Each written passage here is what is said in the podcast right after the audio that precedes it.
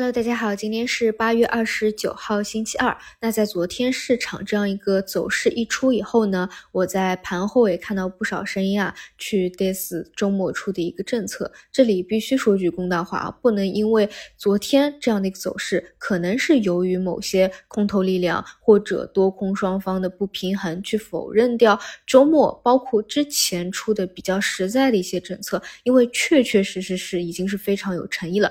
那当然啊，就像我昨天上午给大家讲一样，这件事情呢，毕竟是已经是落地了。那么到现在为止，大家或者说这个市场更多应该期待的是后面有没有。组合拳，我们现在已经看到了，在金融投资交易方向有深远的持续性的比较大的一个变化。其实这一点是会反推大家去期待，对于其他的行业上有没有真金白银的支持，这确实是有一个预期的。所以你会看到，像昨天啊，像房地产啊啊一些板块，它确实会有一些异动，因为最近呢确实会有一些风声，包括说像地产政策啊，包括科创板的。利好啊，都在路上。这些呢，我们现在因为没有官宣，我可可就是也不知道到底是什么样的一个情况。但是有了这样的一个预期，后面确实可能会有组合拳，这也是在政策上大家后面要知道的，就是不是说周末出的这一个就完事儿了啊，它只是一个开始。其次呢，再来说一说市场自身趋势和政策。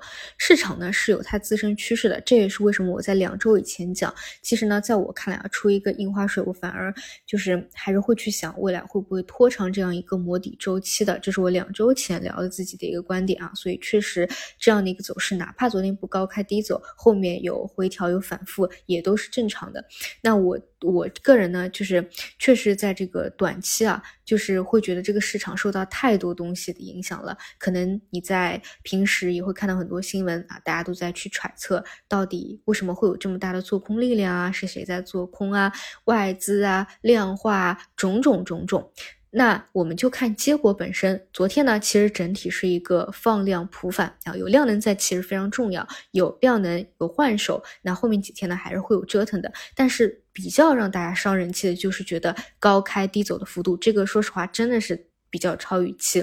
但是呢，如果去复盘像零八一一啊，差不多的两次啊，一个利好高开低走以后的走势，你会发现有一个普世的规律呢，就是后面两周以内都会以小阴线、小阳线的走势去消化掉、去收复掉这样一个阴线，但是每一次都不一样啊，大环境都不同，还是不能刻舟求剑。希望这一次也能够是同样的一个走势吧，就是在短期能够慢慢的消化掉。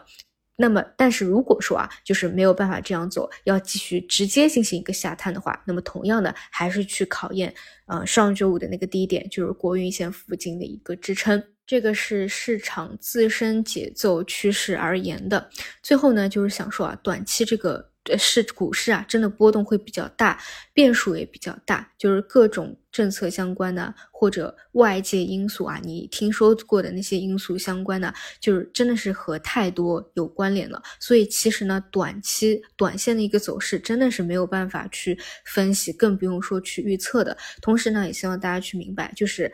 我我觉得啊，就是其实真的是不太可能说你在上周五尾盘对吧，然后来了一个满仓，然后在星期的早盘啊竞价的时候就开始清仓，然后到了尾盘今或者说今天一个低开再去满仓这样的一个操作方式，这个确实是不太可能，没有人能够精准的预测政策什么时候出，什么时候是每一个短期的顶部和底部。就比如说你。呃，星期早晨你有这个竞价的，不管你有卖出或没卖出，你有这样的一个涨幅，也是因为上周可能就已经经历了煎熬的。同时，如果说啊你是空仓或者做空，你也确实会面临着你不知道后面组合拳还有什么，随时会有一个利好来一个继延续反弹的这样一个可能性在。所以这种真的是没有人说得清楚。关键我觉得大家还是自己去理性思考一下吧。你的交易策略是什么，以及你对于市场的这个未来的看法是什么？你是在底部喜欢慢慢吸筹定投的，还是说做政策博弈的？那么如果是做政策博弈的的，肯定要想清楚这个政策落地以后，对吧？你你要想清楚，你是短期先要兑现掉一波的，还是说你觉得这个方向啊，虽然短期有资金兑现，但是未来还会延续的。在当中要不要做一个 T 啊什么的，这个都还是得想好。还是说呢，你就是想好一定要市场反转以后，就是确立了啊，整个底部已经脱离了脱离底部区间了，正式走反转上升周期了，再入市。在此之前就不 care 股市里的一切，这个呢都得大家自己去做一个打算。好的，以上就是今天的所有内容，那我们就中午再见。